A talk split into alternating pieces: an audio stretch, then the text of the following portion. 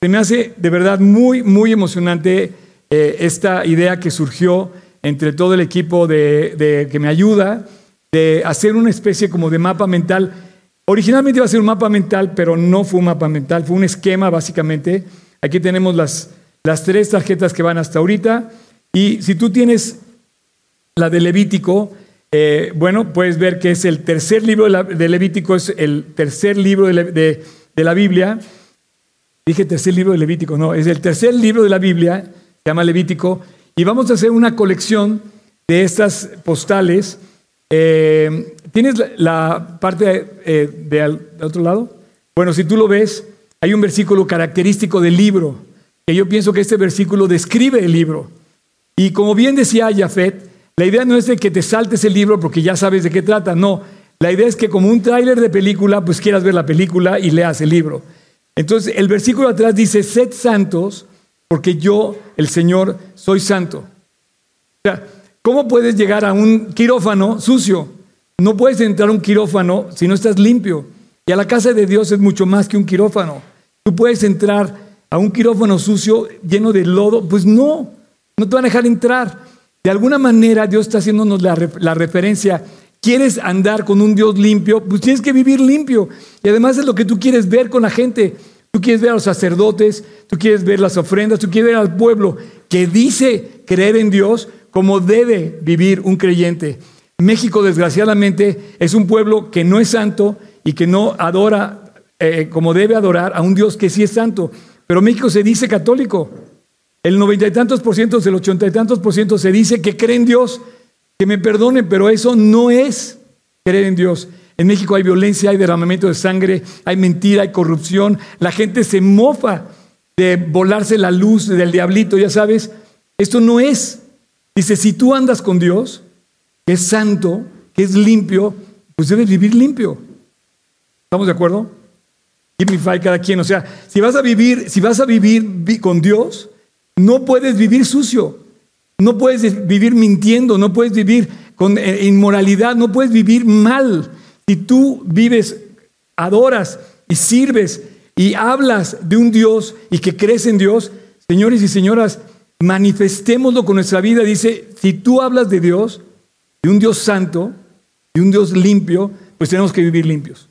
Entonces yo voy a pedir que saquen los que tienen su tarjeta, que nos va a guiar esa mañana para eh, estudiar este libro. Y se me hace fascinante porque para mí era muy tedioso. Eh, le tengo que confesar que cuando yo empecé a leer, la Biblia, yo me saltaba los capítulos de Levítico. Eh, y, dije, no, ya quiero que llegue algo que yo pueda digerir. Lo que pasa que en mi novatada, en mi madurez, no sabía de qué hablaban. Sacrificios y ofrendas y cosas. Yo decía, pero eso, eso ya no aplica. O sea, pero ahora entiendo que hay, una gran instrucción vital en la vida de las naciones a raíz del libro de Levítico. Para que me entiendas, Levítico es un libro sobre el cual están fundadas las leyes de todas las naciones de la historia. La moral llegó al mundo a través de Levítico, de los libros de la Biblia, de las primeras leyes de la Biblia, los primeros cinco libros de la ley en la Biblia. La moral llega al mundo y nos impone la moral Dios y nos dice las reglas del juego de la vida, poniendo reglas morales, reglas de justicia, reglas en su, en su eh, desarrollo de la vida. Y perdóname, pero no es que le eche, no es que, no quiero, no es que piense, no es que quiero que pienses, ah, no, Dios es un Dios de reglas. Perdóname, pero tú no jugarías fútbol si no hay reglas. La vida todo tiene reglas. No hay, hasta yo digo, de broma decía en la sesión anterior, hasta para jugar canicas necesitas cumplir las reglas. En la vida, los problemas que tenemos es por no haber cumplido las reglas, las reglas morales. Hay un caos en las familias porque una de esas reglas ha sido rota. Pero cuando seguimos las reglas, entonces jugamos con toda libertad. Por eso la Biblia nos invita a vivir santos, limpios. Y entonces el juego se vuelve increíblemente una aventura. Vivir en las reglas del juego de Dios, vivir en la santidad de Dios, vivir en la, limpieza de corazón, nos invita a vivir correctamente. Entonces, eh, de, esta, parte que yo te quiero platicar esta mañana, eh, pues surge eh, este, este primer concepto, ¿no? Levítico. ¿Qué quiere decir Levítico? ¿Qué es Levítico? Bueno, Levítico es el manual de los levitas. Es, el, es, cómo se deben comportar los levitas. De ahí viene el nombre de Levítico. Es un manual para los sacerdotes que eran los encargados de poner justamente en alto el nombre de Dios en la sociedad judía, en la sociedad israelí. Está escrito por Moisés en el año más o menos 1500, perdón, 1400 antes de Cristo y tiene 27 capítulos que yo dividí en dos partes, del 1 al 17 y del 18 al 27. Eh, este, eh, digamos, este primer, eh, este primer approach te habla muy general, pero sí, efectivamente, Levítico es un manual. Es un manual de, reglas que las vamos a ir ahorita más o menos entendiendo. Em, todas, las, todas las tarjetas que hicimos para ustedes, que vamos a ir entregando, es un esquema, que un esquema de cada libro que básicamente contiene tres cosas. El tema principal, el esquema o, el, o el contenido del libro y la conclusión.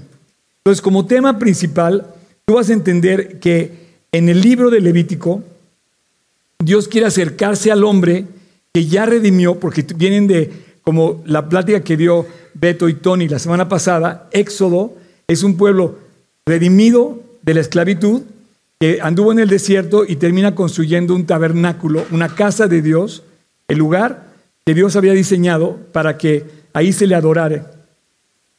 Curiosamente Dios puso una regla que es que fuera ese, ese lugar en especial y nada más.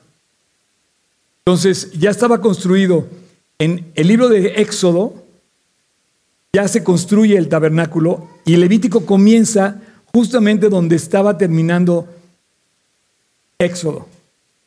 Pero ya está funcionando el tabernáculo y entonces ya puedes ejercer el oficio de los sacrificios y de las ofrendas que, se, Dios ordenó que se hicieran ahí. Por otro lado, me hace muy interesante que Dios decidiera un lugar y que no lo hiciéramos nosotros a nuestra entera voluntad y quisiéramos lo que quisiéramos. Por alguna razón Dios diseñó que fuera ahí, en ese lugar, la casa de Dios y que llevaras el, sacrificio a ese sitio en especial y que hubiera una serie de reglas para poder ofrecer tu sacrificio. Eh, para que el pueblo pecador se acercara a un Dios y lo adorara, se les dio el manual a los sacerdotes levitas. Entonces podemos leer, por ejemplo, Levítico 10. Por cierto, eh, les quiero pedir que para esta serie cada domingo traigan su Biblia física. Eh, la vamos a estar usando, quiero que la marquen, que la subrayen, que la usen.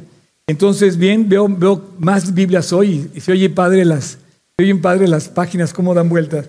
El versículo dice, Levítico 10, versículo 10, 11, para poder discernir entre lo santo y lo profano, entre lo inmundo y lo limpio, y para enseñar a los hijos de Israel los estatutos que el Señor les ha dicho por medio de Moisés. Entonces tú abres el libro de Levítico, vas a encontrar que dice que Dios le llama a Moisés y le dice, diles al pueblo de Israel, saca todas las reglas que vienen en Levítico. Em, habla de sacrificios y de ofrendas. Antes que nada, quiero decir una cosa, les voy a compartir una duda personal que yo tengo. Por cierto, nada más para el grupo de bienvenida, aquí hay todavía cinco lugares de este lado. ¿eh? Yo, desde que yo me convertí, yo, a mí me choqueó el tema de que sea un sacrificio donde hubiera derramamiento de sangre. Y a veces piensas en algunas culturas y algunos cultos paganos donde literalmente, terriblemente se ofrecía la muerte de una persona como en sacrificio para el Dios. Quiero decir que eso no tiene nada que ver con esto. Ese es un culto pagano. Dios no se alimenta de la sangre de los sacrificios. En ningún momento, es más, Dios le dice, para que no imites esas costumbres, te voy a dar las reglas del culto que debe ser. Entonces, de ninguna manera cabe la posibilidad de que sea un alimento para Dios. No, la sangre te voy a decir de dónde es. La sangre, el derramamiento de sangre lo vas a ver en toda la Biblia. De hecho, la Biblia dice que sin derramamiento de sangre no hay remisión de pecados. Si tú lo analizas, desde el capítulo 3 de Génesis, cuando el hombre pecó con Adán y Eva, el hecho de que ellos andaban sin ropa y después se tuvieran que cubrir después de pecar, ¿qué pasó? Tuvieron que matar a un animal y cubrirse con la piel del animal. Esta primera vestimenta de Adán y Eva no era cosa de moda, era el sacrificio que había involucrado derramamiento de sangre donde se empezaba a planear y a programar la prefigura de lo que vendría a ser el cordero que ya se empieza a descubrir en Éxodo y en Levítico. Un cordero que va a ser prefigura también del cordero de Dios que quita el pecado del mundo, que es Cristo. Ahora, la muerte de un animal, lo, que, lo, que, lo, lo fuerte de la muerte es que es la comprobación de que la muerte se efectuó como intercambio, como sustituto del pago por el pecado. Como lo vimos desde Génesis, el pecar trae una consecuencia. Pecar es, tiene, tiene, una sentencia que es la pena de muerte. Y justamente al, al, recibir esa, ese, ese sacrificio, se derrama, se derrama la sangre, que es justamente la comprobación de que la muerte se ha efectuado. Una ofrenda, una ofrenda es justamente la entrega y el despojo, el, el, desapegarte, o sea, desprenderte de algo tú. Entonces, esto es una cosa muy hermosa cuando hablas de, con Dios, porque finalmente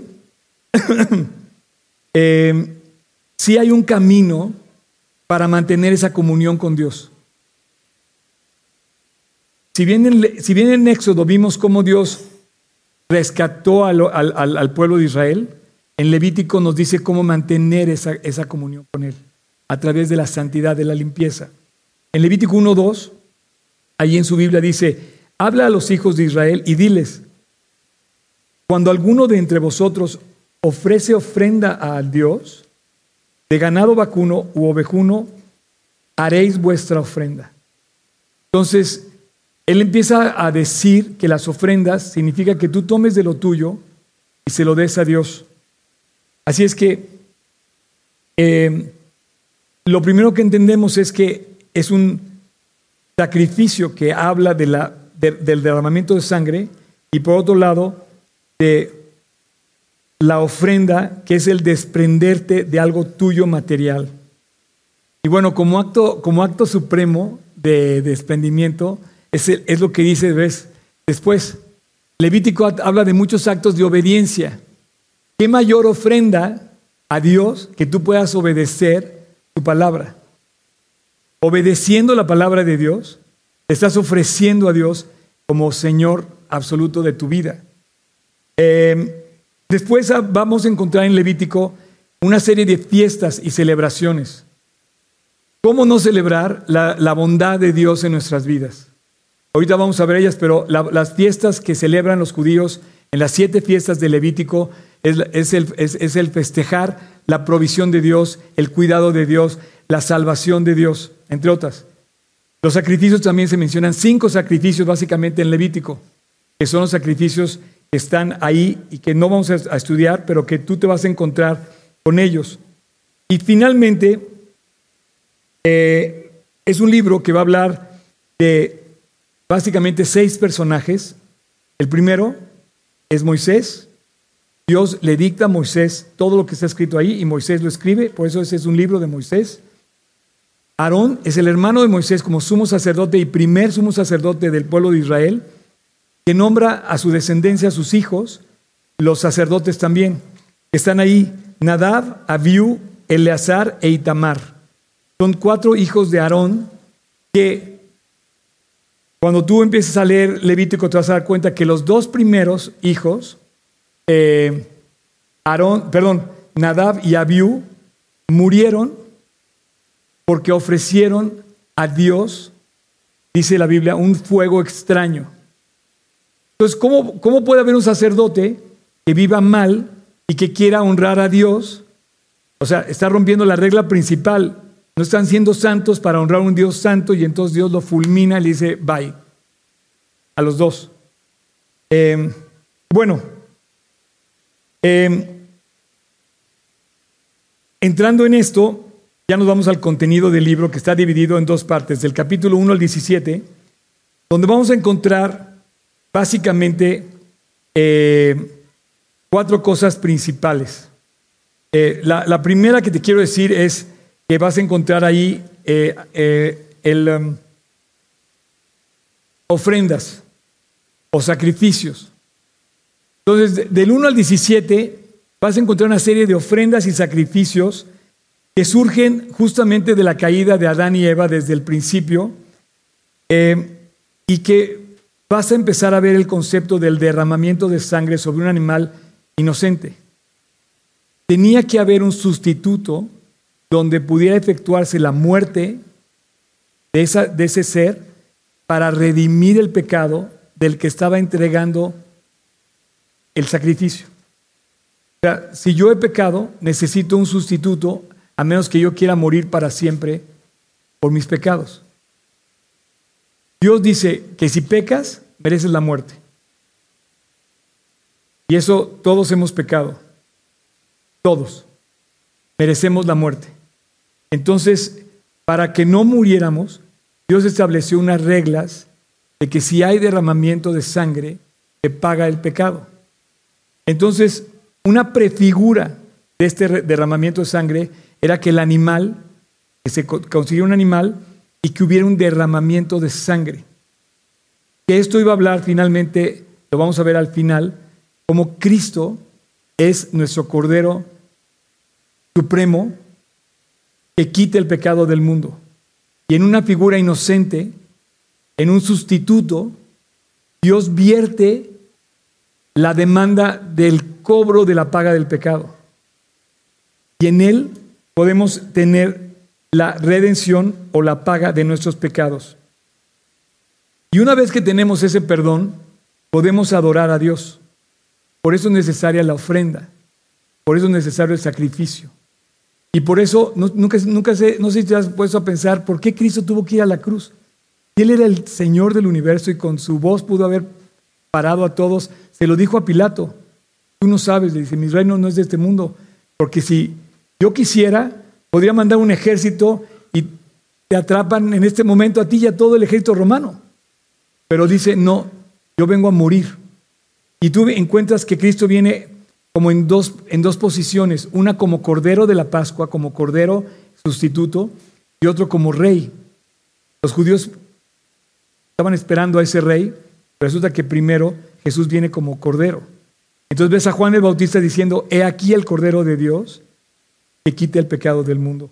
Y en Levítico encuentras ese cordero, que, era el sustituto que cada año o cada vez que la persona quería hacer un, un acto de perdón, tenía que llevar al sacerdote, al sacerdote, tenía que llevar al altar, tenía que llevar al altar. Este altar estaba en el tabernáculo y tenía que ser en ese lugar precisamente bajo las condiciones que Dios había dicho. Ahí tienes que ofrecer y ahí tienes que presentar tu ofrenda. Tú no podías llevar tu ofrenda donde tú quisieras. De hecho, lo vas a ver después cuando lleguemos al libro de los jueces. Dice que toda la gente hacía lo que él quería. Y lo que cada bien, dice, cada uno hacía lo que bien le parecía. Y no, hay una regla eh, específica para presentar la ofrenda. Y esto me hace mucho pensar a mí cómo a veces queremos manejar a Dios a la manera que me acomode, ¿no? Y, nos, y, nos, y nos presentamos a un Dios a nuestra forma. No, te quiero decir que Dios está demandando una relación contigo y conmigo bajo sus condiciones. Esas condiciones no las podemos pasar por alto. Esas condiciones están escritas en el libro del Antiguo Testamento y en especial en el libro de Levítico. Así es que para acercarse a Dios, tienes que estar limpio, absolutamente limpio. Y si habíamos pecado, teníamos que hacerlo a través de un sustituto que muriera por nosotros. ¿Sí? Por eso ese animal tenía que morir. Y tenías que escogerlo, tenías que llevarlo, inclusive tenías que seguir ciertas...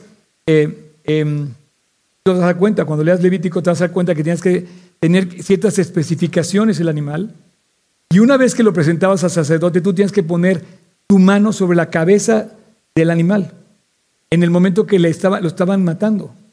Y de esa manera tú, tú, tú veías en primera instancia el costo de pecar. Dios nos dé temor para, para saber que pecar cuesta muy caro y que, y que pecar puede por completo eh, destruir nuestra vida. Y esa, ese sacrificio prefiguraba justamente del redentor prometido que iba a venir en, en, el futuro en la persona de Cristo. Ahora, te vas a encontrar sacrificios con sangre y sin sangre. Vas a encontrarte que también había un sacrificio que sacabas un cabrito y los chavas de la ciudad y, el, cabrito se, se iba vivo. Y tú le confesabas los pecados y aparentemente se llevaba los pecados fuera. Lo vas a entender, es lo que le llama azazel, lo vas a ver. Y había eh, sacrificios vegetales, no nada más animales. Tienen que llevar ofrenda de trigo, por ejemplo. Había sacrificios vegetales. Y había sacrificios de ofrendas quemadas, quemadas al 100% o quemadas parcialmente. Eso lo vas a ver ahí. Pero a final de cuentas, un sacrificio habla de un acto muy específico que Dios ordenaba para que se hiciera en un lugar específico para pagar por un pecado que tú hacías o que la persona hacía. Entonces el Cordero de Dios que quita el pecado del mundo paga nuestros pecados. Dios es quien perdona basado en la fe de la persona que ofrecía el sacrificio. Y la sangre comprobaba que estaba satisfecha la pena de muerte sobre el sustituto. La sangre del sacrificio comprobaba estaba satisfecha la pena de muerte. Cuando a Cristo lo, lo, lo confirman muerto, dice que brota de su costado agua y sangre. Y esa sangre nos comprobó, estaba comprobada la liberación que había hecho, estaba eh, cumpliendo con nuestra salvación. Ok, una vez que tenemos esto, que hemos hecho la ofrenda, que hemos reconciliado con Dios, que hemos seguido lo que Dios dice, el pueblo y los sacerdotes ante el altar, tenemos todo para adorar a Dios. Dios nos libre, de verdad, de adorar a Dios de una manera hipócrita. Nada más sabiéndonos la canción o estando bien entonados o sabiendo tocar el instrumento. No, la adoración de Dios es la obediencia, la adoración de Dios es el acto supremo de entrega a Dios. Entonces, una vez que eso pasa, em, entramos a esta segunda parte que es una vida limpia. Y aquí vas a encontrar una serie de normas que se me hacen muy, muy especiales. Y tú podrías decirme que esas normas a lo mejor ya no están vigentes, pero esas normas siguen vigentes. Por ejemplo, te vas a encontrar normas eh, de morales que hablan de justicia, de cómo hacer justicia, cómo devolver lo que se robó, cómo, cómo tratar al prójimo, cómo responder a, los, a, las, a las mentiras. Y te vas a encontrar también reglas sobre la inmoralidad, reglas sexuales, de cómo debías tratar la cuestión, porque definitivamente eh, es, un, es, un, tema en el cual el hombre se vuelve muy perverso. Em, entonces tú ves esa serie de normas que siguen estando vigentes el día de hoy. Yo te voy a decir una cosa, tú quieres que en tus relaciones la gente cumpla con reglas morales. Tú quieres que tu pareja te diga la verdad, que tu pareja sea moral, que tu, pareja respete las reglas morales. Tú quieres que tu jefe en tu, en tu oficina, en tu empresa, sea moral y cumpla con leyes morales, que diga la verdad, que te hable directo, que te, que te pague lo justo. Tú quieres que los gobernantes sean morales. ¿Y qué le pasó al hombre? El hombre se desvía de eso, por eso las normas están puestas en Levítico. Y se me hace muy especial que Dios nos dé esas reglas. Cuando empieza a leer los capítulos de 18 al, al 25, básicamente, te vas a ir encontrando estas reglas abiertas, directas, al punto, sin desviaciones, directas. Te vas a encontrar cosas que tú debes hacer todavía al día de hoy, que yo debo cumplir al día de hoy. Tú esperas que yo viva una vida correcta como maestro de la Biblia. Yo tengo que regirme por lo que está escrito en la Biblia. ¿Por qué no ponemos hoy de moda lo que, debe ser correcto? Hoy estamos poniendo de moda, o quiere la sociedad poner de moda, lo que es incorrecto. Estamos luchando contra la verdad hoy. Nos quieren vender la mentira. Dicen que el 80% de lo que circula en Internet es mentira. Nos lo quieren vender como verdad. Como un pueblo perdonado debe vivir, bueno, pues esas normas están puestas por Dios para regir nuestros actos de inmoralidad, nuestros actos de trato a los demás, nuestros actos de justicia, etc. Y obviamente también hay reglas para los sacerdotes.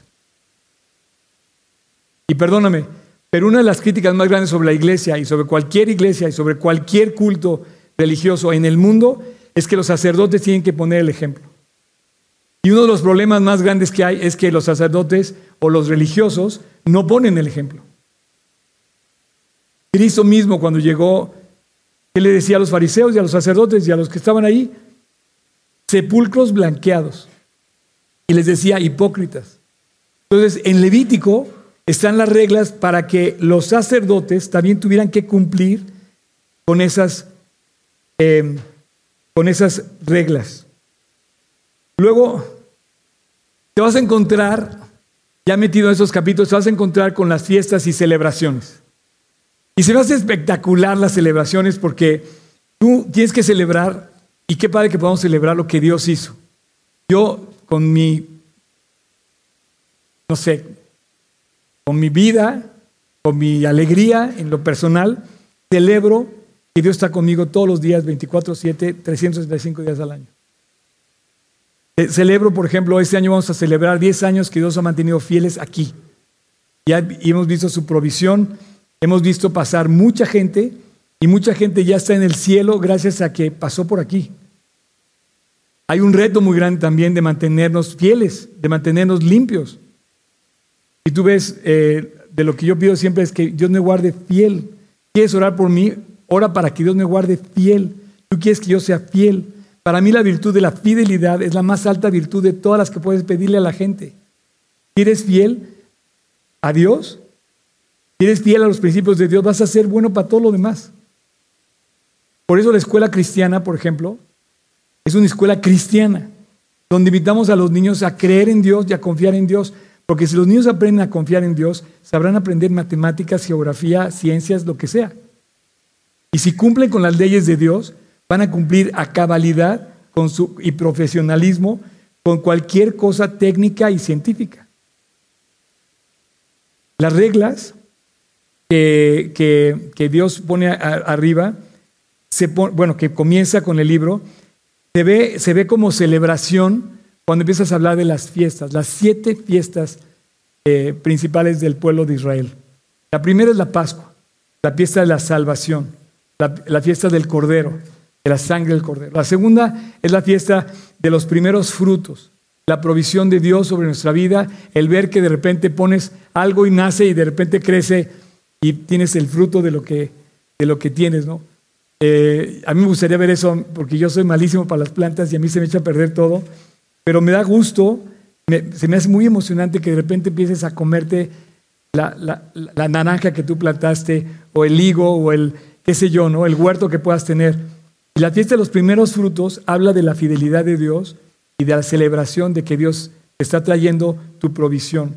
La fiesta de los panes sin levadura habla de ese nuevo comienzo, eh, digamos, esa nueva vida sin levadura, eh, fuera de Egipto, eh, habiendo salido del pecado, habiendo salido de la hipocresía, y dice que demos panes sin levadura. La fiesta de Pentecostés, 50 días después de esta, es la fiesta de las semanas.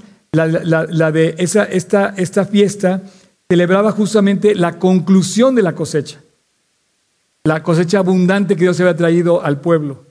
Es otra fiesta para celebrar. Tú debes celebrar en, tu cosecha, debes darle gracias a Dios. Simbólicamente, al darle gracias cada vez que te sientas a, comer, estás de alguna manera reconociendo, celebrando que Dios ha traído un alimento a tu mesa. Y después seguía la fiesta de las trompetas, la fiesta del comienzo del nuevo, digamos, ciclo, la fiesta de la expiación, el eh, Yom Kippur, la fiesta del perdón, la fiesta que seguía después, y la última, la fiesta de los tabernáculos, la fiesta donde eh, reconocían con alegría que Dios había sido fiel 40 años en el desierto, que no los había dejado en el desierto.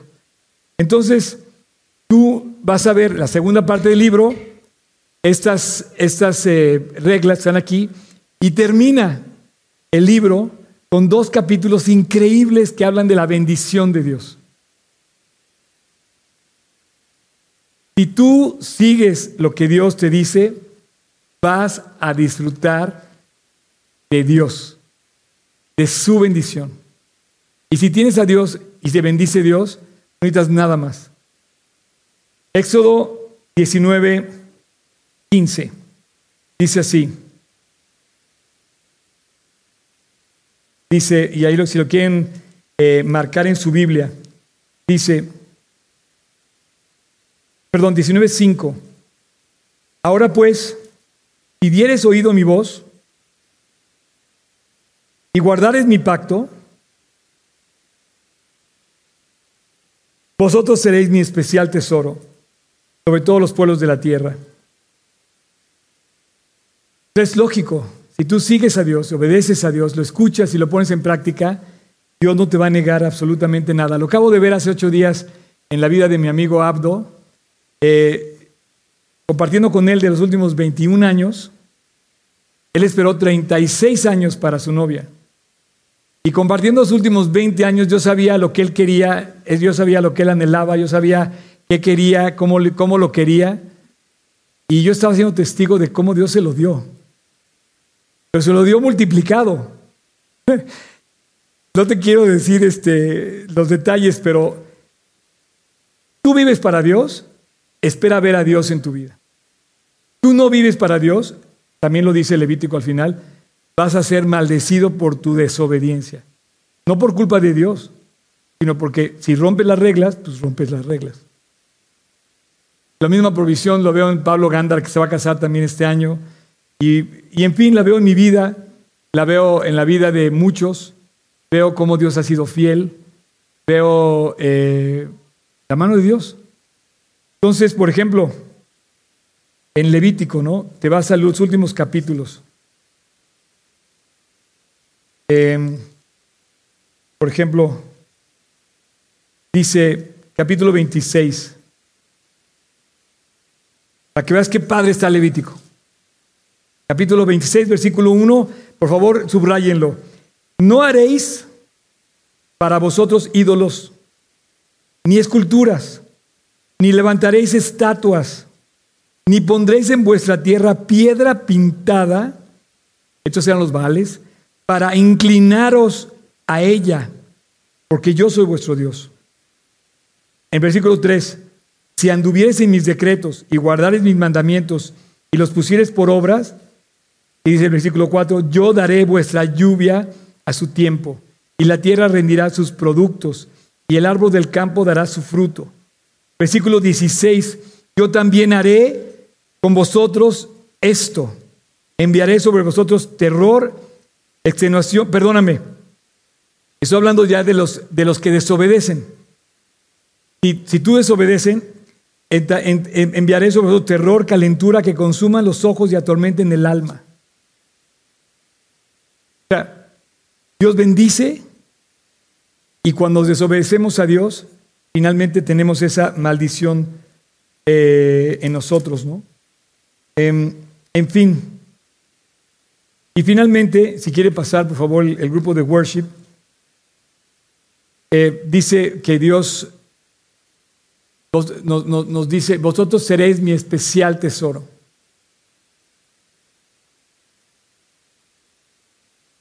sobre todos los pueblos de la tierra. Y llegamos a la conclusión.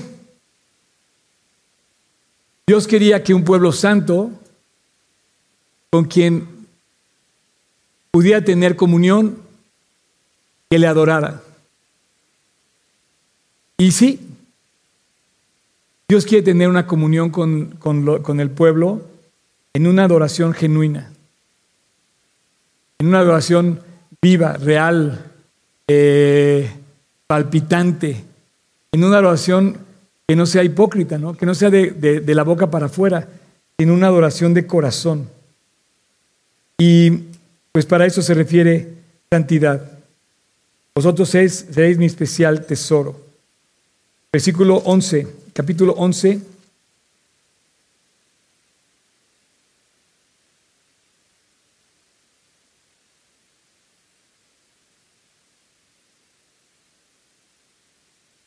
Porque yo soy el Señor vuestro Dios. Vosotros, por tanto, os santificaréis y seréis santos, porque yo soy santo. Así que no contaminéis vuestras personas con ningún animal que se arrastre sobre la tierra, porque yo soy Jehová, que os hago subir de la tierra de Egipto para ser vuestro Dios.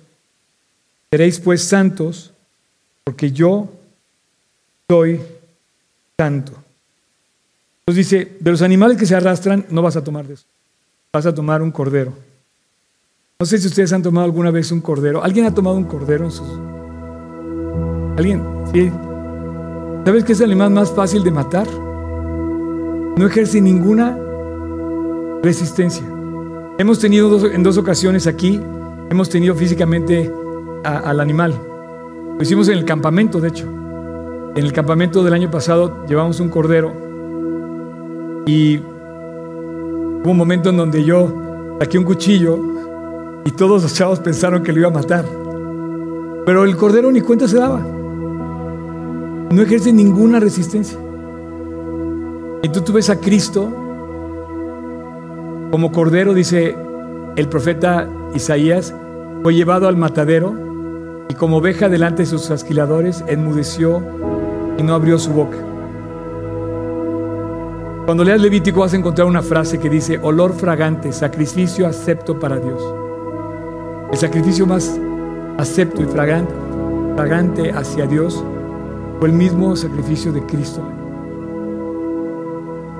Dios aceptó el sacrificio de Cristo como el supremo sacrificio dulce y perfecto en la cruz una vez para siempre. Hebreos 7. Fíjate, vamos a leer los versículos de Hebreos y vas a ver cómo Hebreos habla de Levítico. Hebreos 7, versículo 27.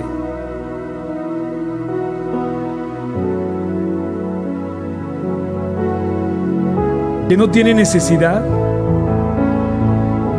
cada día como aquellos sumos sacerdotes, y ofrecer primero sacrificios por sus propios pecados y luego por los del pueblo, porque esto lo hizo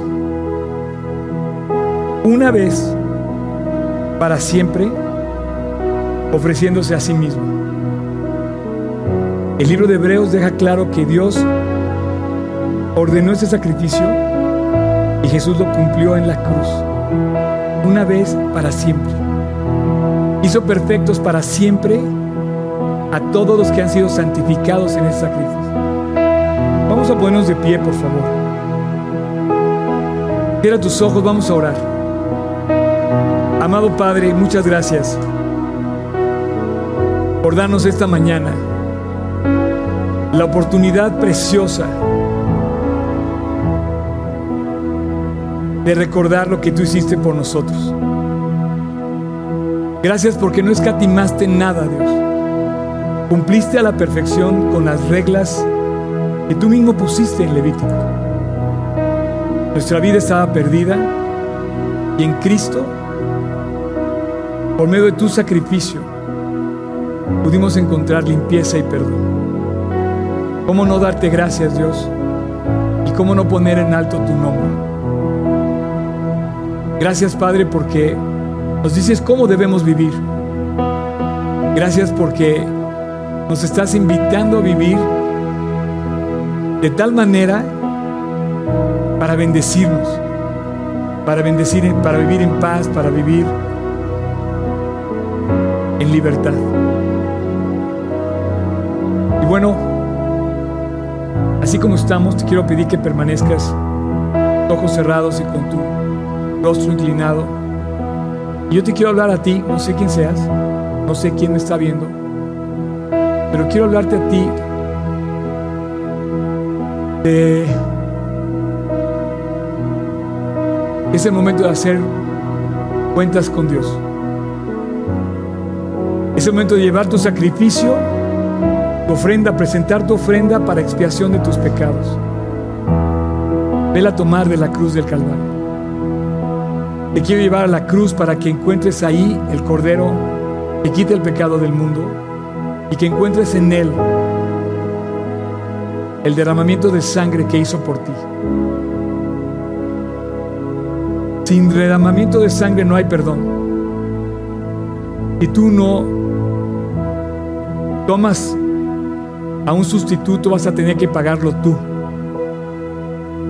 Hoy, esta mañana, Dios te está diciendo otra vez que murió por ti, que te ama, para que tú no tomes el lugar del sacrificio. Él lo tomó por ti. Tómalo, acéptalo, recíbelo. Confiesa tus faltas. Pídele perdón. Él te está, él te está escuchando. Él te está viendo. Y en ese ofrecimiento, arregla tus cuentas con. Si tú quieres, yo voy a hacer una oración que tú puedes repetir en silencio. Te la puedes decir a Dios. Dile, Señor Jesús, tú conoces mi vida. Tú sabes lo que he hecho mal. Te quiero pedir que me perdones. El día de hoy quiero presentar mi ofrenda ante la cruz.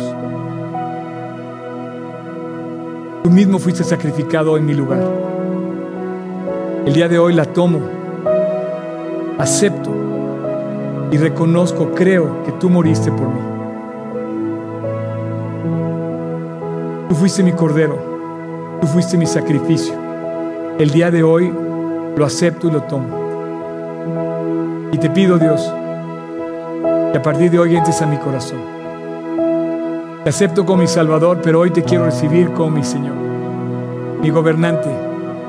Quiero vivir bajo tus estatutos, seguirte todos los días del resto de mi vida. Gracias Jesús. Te lo pido en tu precioso nombre. Amén. Muchas gracias por acompañarnos en esta transmisión. Esperamos que haya sido de salvación, de aliento y edificante para ti y los que contigo nos vieron. Si es la primera vez que tú nos acompañas, de todo corazón, bienvenido. Te recomiendo visitar g36polanco.org diagonal conexión, porque justo esta es la razón de todo lo que hacemos, conocer y dar a conocer el mensaje de Jesús. Y para eso están todas nuestras plataformas. Si quieres compartir esta emisión, escucharla de nuevo o verla otra vez, lo puedes hacer a través de nuestros canales, YouTube, la página de Facebook, el canal que tenemos de podcast en Spotify o en Apple Podcast. Y también puedes consultar las más de mil predicaciones que están en nuestra página web g36polanco.org, que están ligadas a nuestra app y puedes verlas en donde quiera que estés. También en nuestra app podrás activar las notificaciones para unirte todos los días, 7 de la mañana, a orar por México, estés donde estés. Increíble, Dios nos ha dado más recursos de aliento y de edificación. Por su gracia, estamos en la gran app de YouVersion con más de 10 planes de lectura. Y todos los martes, 7 de la mañana, te puedes unir a nuestro canal de YouTube para nuestro tiempo de devocional o los jueves, 7 de la noche, para nuestro tiempo de oración. Estas son algunas de las cosas que Dios nos ha permitido poner digitalmente a tu alcance para acercarte más a Jesús. Dios lo ha hecho posible para que detrás de esa pantalla, estés donde estés, sepas que Dios te ama y que te puede cambiar. Y además, sí, también te puede usar con aquellos que están cerca de ti, pero lejos de Él, que ellos también lo puedan conocer. Dios ha hecho posible este proyecto a través de corazones que libremente han decidido sumarse y aportar a los costos que conlleva este proyecto. Si tú lo quieres hacer, libremente y voluntariamente te invito a que lo hagas en nuestra página web o en nuestra app. No te confundas, no te estoy pidiendo dinero. Lo que sí te quiero pedir son dos cosas. Uno, ora por nosotros, para que vivamos justo lo que predicamos, viviendo fieles, limpios y asidos a la palabra de Dios. Y dos, Vive tú para Cristo, obedeciéndolo y relacionándote todos los días con Él. Gracias nuevamente a Dios y a ti por una reunión más donde nos acercamos más a su palabra y a Él. Nos vemos en nuestra próxima emisión.